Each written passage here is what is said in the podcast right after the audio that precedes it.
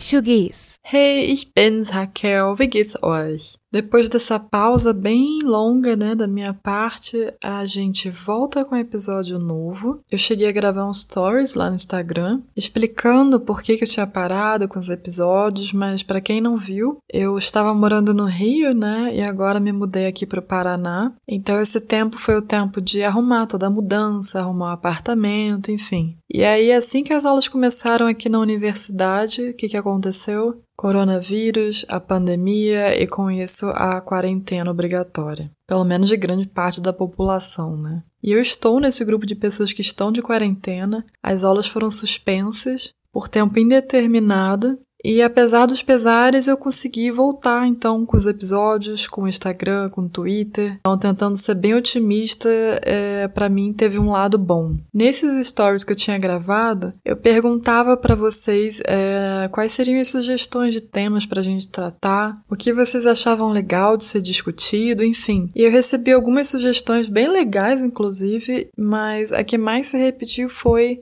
falar sobre como começar, por onde começar a aprender o alemão. Pessoas que estão aprendendo o alemão por conta própria, não estão num curso, numa universidade, e realmente é difícil, né, para quando você não tem nenhum contato com algum professor, você não sabe por onde começar. E aproveitando esse isolamento forçado a que muitos de nós estamos sendo expostos, eu convidei, entre aspas, né, ela não tá aqui do meu lado, mas eu convidei por Skype uma amiga minha, ela não sabe nada ou praticamente praticamente nada de alemão e a gente trocou uma ideia basicamente sobre é, como aprender alemão ou como aprender uma língua estrangeira do zero. E a gente gravou essa ligação, então você vai imaginar que a qualidade tá de ligação de internet, né? Não tá das melhores. Mas eu espero que essa discussão tenha sido profícua e vamos lá.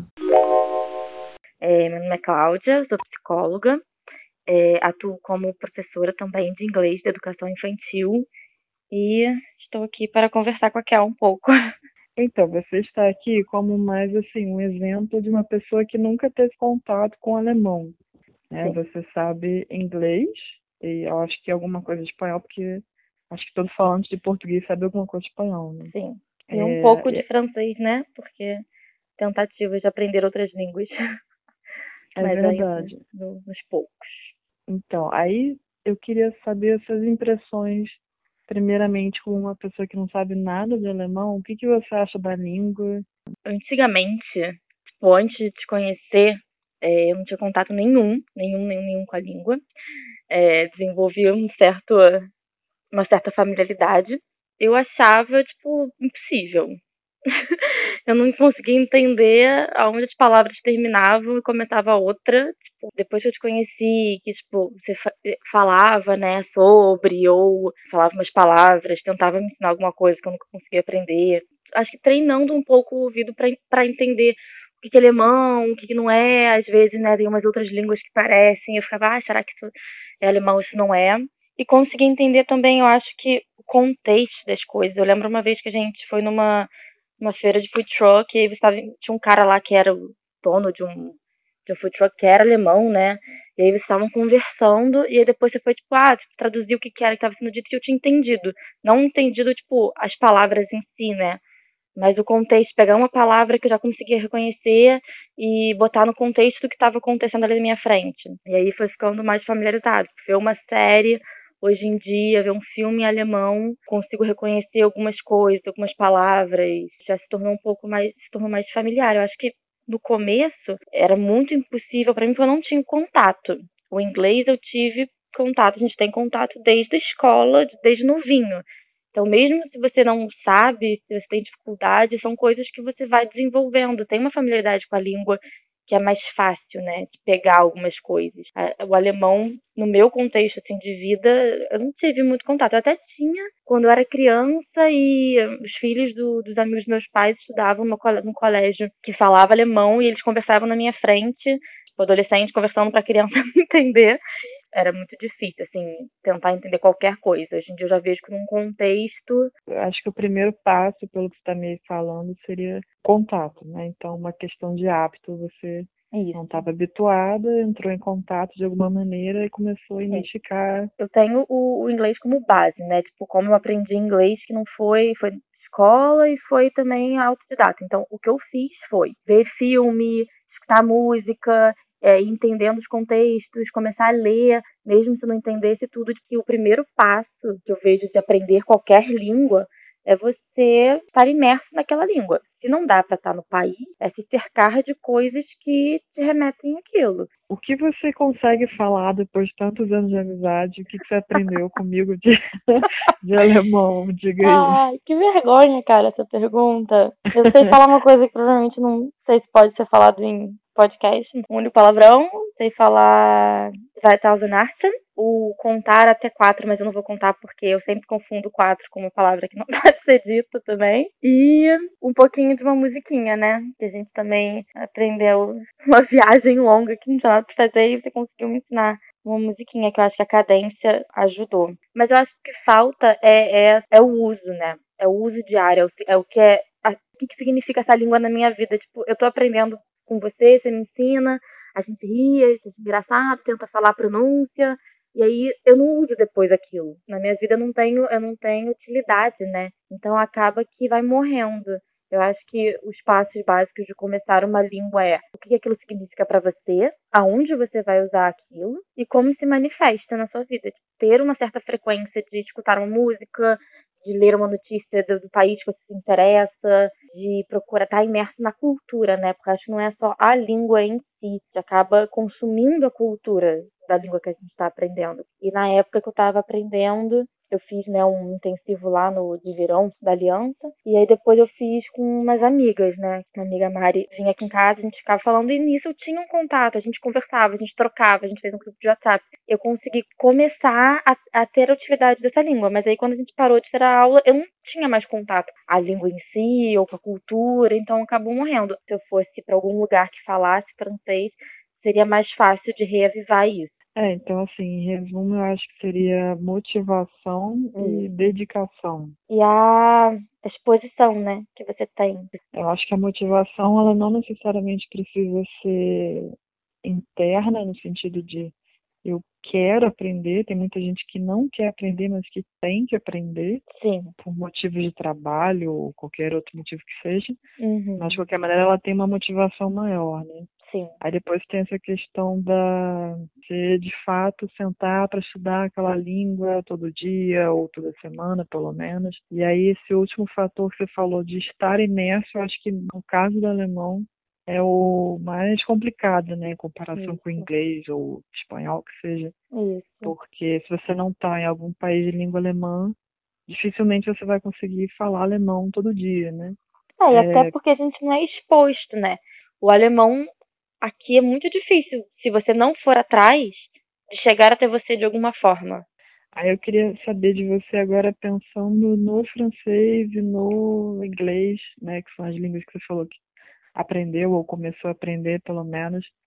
Você lembra é, de como você ia atrás dessas informações? No inglês eu aprendi na escola, né? E aí eram músicas, e aí quando eu comecei a realmente, ativamente, eu mesma ir atrás, buscar, foi meio que na adolescência, que eu comecei a ver muita série, muita música, e as músicas eu buscava entender as palavras ou o contexto, né? Ler, entender e ler. Principal para mim foi ler. E aí foi até um, um, professor de escola que deu uns livros assim, aí tinha uns livros em inglês e, e falava tipo, vai ler, se vira, lê.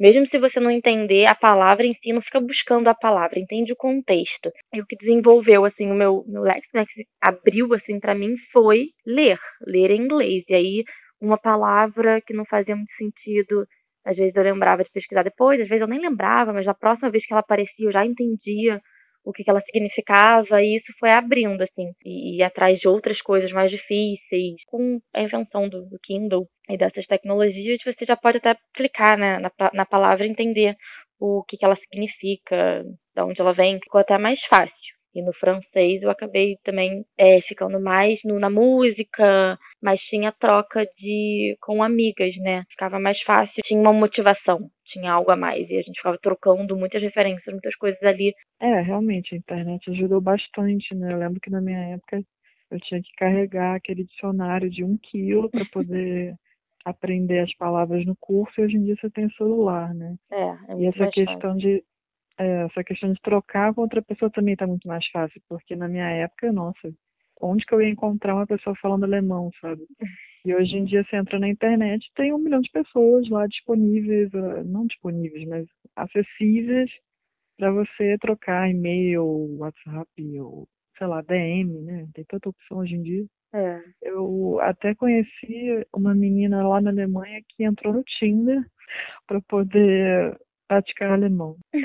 ela era brasileira e ela estava no Tinder paquerando todo mundo para poder falar alemão. Aí é motivação. Motivação.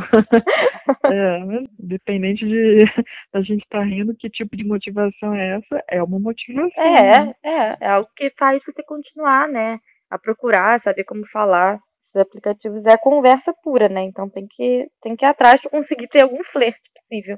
Pensando agora do ponto de vista não mais de quem aprende, mas de quem ensina, né? Você atualmente está trabalhando com inglês como é que você vê isso eh, observando seus alunos? Como é que você leva isso para eles? Então, meus alunos são crianças entre 2 hum, e 5 anos, então eles são bem pequenos, mas eles, eles estão muito dispostos a aprender. Eu acho que a gente, uma coisa que eu percebo muito em relação a eles e as pessoas que a gente encontra, as pessoas que trabalham na escola e ficam, meu Deus, eles já sabem tudo. Eles entendem a linguagem corporal, eles entendem aquilo como brincadeira, você está brincando, você está imerso num ambiente que está todo mundo falando inglês, está falando inglês com eles o tempo inteiro, está dando umas dicas visuais de aprender e eles tentam, sabe? Tipo, eles não têm medo de errar. O adulto tem muito medo, tem muita vergonha de falar e de parecer bobo. Eu tinha uma aluna que uma vez ela queria falar que na casa dela tinha, tipo, três cachorros e um gato. E ela chegou e falou, house, cat, dog, dog, dog. Passou, a comunicação foi feita. E ela tentou, ela, ela não tinha ainda estrutura para fazer uma frase, mas ela fez a comunicação. A, a língua é isso, é você conseguir se comunicar. É, ela também era uma aluna que inventava palavras. Se ela não estava conseguindo entender o que falava na, na cadência do que ela queria falar. então, tipo, ela super tentava, ela via atrás, ela colocava. Tem crianças que ficam com vergonha de falar, mas na hora da brincadeira que você bota algum outro, algum outro incentivo, né? Você tira o foco da língua e bota o foco no contexto, no que a gente está fazendo e o que a gente precisa fazer para, né, fazer um experimento, para fazer uma brincadeira, a criança vai lá e se joga.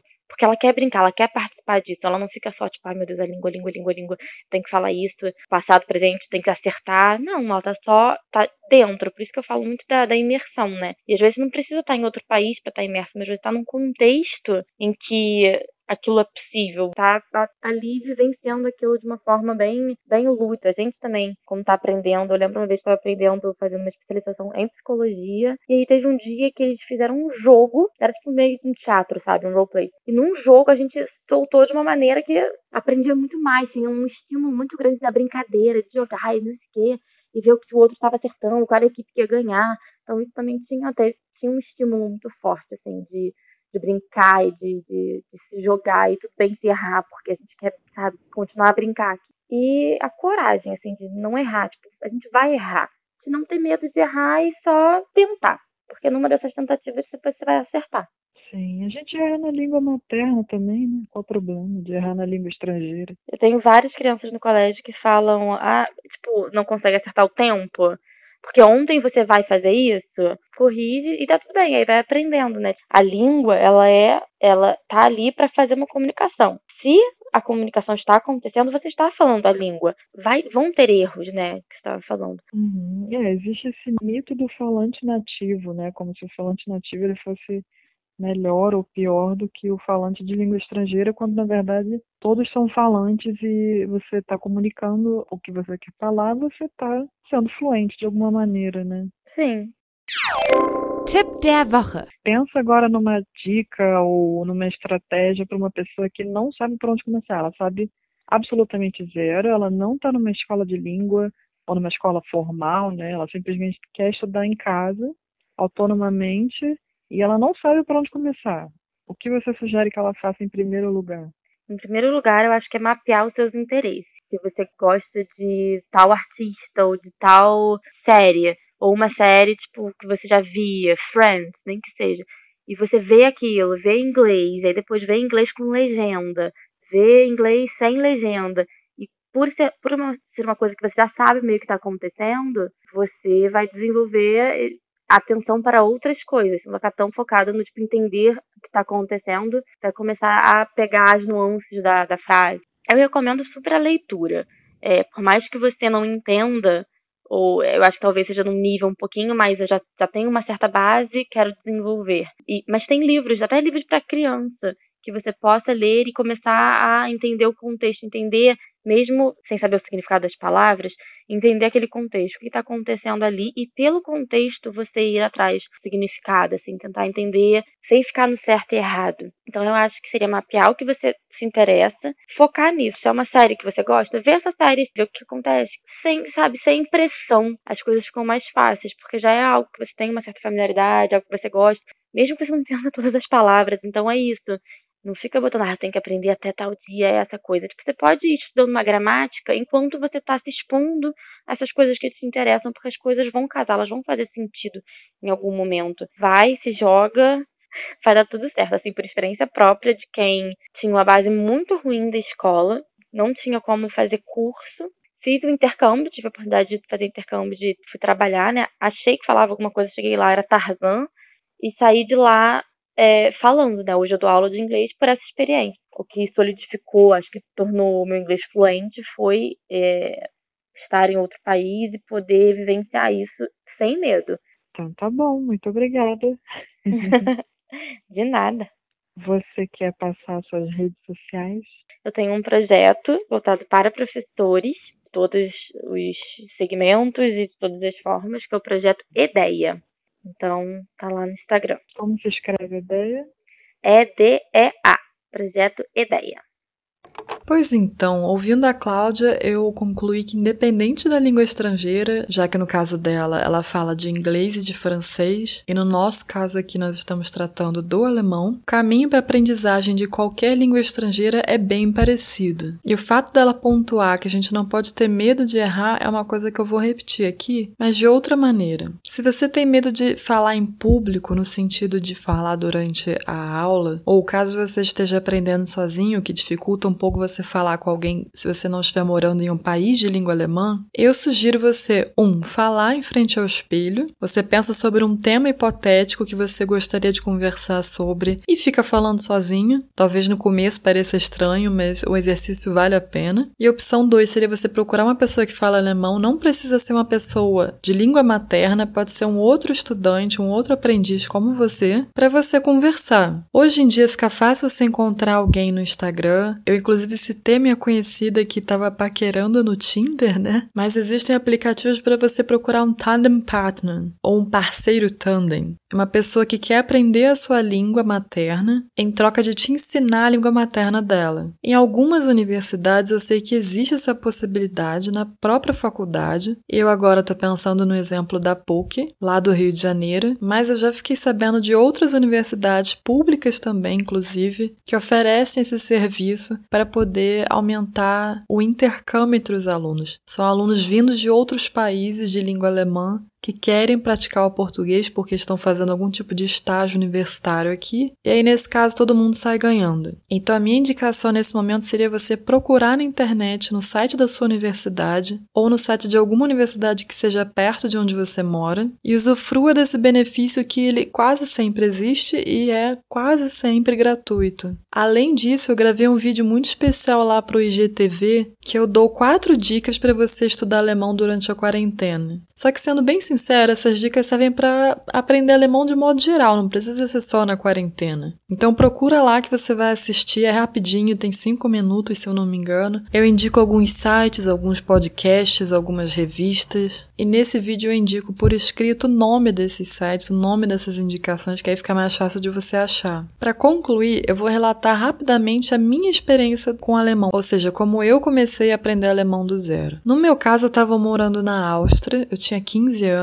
então foi muito mais fácil entrar em contato com a língua. Porém, naquela época não existia internet e eu não estava matriculada na escola regular, o que significa que eu comecei. O primeiro passo foi comprar um dicionário bilíngue de imagens, e nesse dicionário vinha uma imagem ou uma frase com a tradução para o alemão e com a tradução fonética, ou seja, como aquilo deveria ser pronunciado em alemão para uma pessoa falante de português. Eu decorava aquela estrutura e tentava reproduzir ela no restaurante, no mercado, enfim. Além disso, eu andava na rua com um caderninho. Então, quando eu ia no mercado, por exemplo, e eu via maçã, Apfel, eu anotava no meu caderno que maçã era Apfel. E quando eu chegava em casa, eu revisava todas as minhas anotações nesse caderno, e quando as coisas eram materiais de casa, eu colava um post-it nelas, para toda vez que eu andasse pela minha casa, eu via aquele post-it e lembrava: ah, maçã, Apfel. E assim foi o meu primeiro contato com a língua até eu me matricular num curso regular. No próximo episódio, eu quero começar quase que um curso à distância, vamos falar assim, e esse episódio vai focar exatamente em pronúncia, que seria o primeiro passo do alemão. Então fiquem no aguardo desse novo formato. Vai ser mais eu. Eu ainda vou tentar trazer alguns convidados só para poder ficar menos monótono, mas vão ser episódios majoritariamente comigo, pensando agora numa progressão linear e não mais de assuntos. Além disso, eu vou inaugurar uma sessão onde eu recomendo o trabalho de alguma mulher de língua alemã, seja na literatura, seja nas artes ou na ciência, para que a gente possa simplesmente ampliar nosso conhecimento sobre mulheres que contribuíram de alguma maneira, seja direta ou indiretamente, com a cultura alemã. Eu estou muito feliz de voltar com o podcast e tenho ficado muito feliz com o feedback de vocês. Então, por favor, se quiserem, me escrevam por e-mail deutschgees@gmail.com ou me mandem uma DM. Então é isso. Mach's gut, bleib zu Hause, wasch deine Hände und wir hören von uns. Tschüss, auf Wiederhören. Episódio novo toda segunda, ou quando der.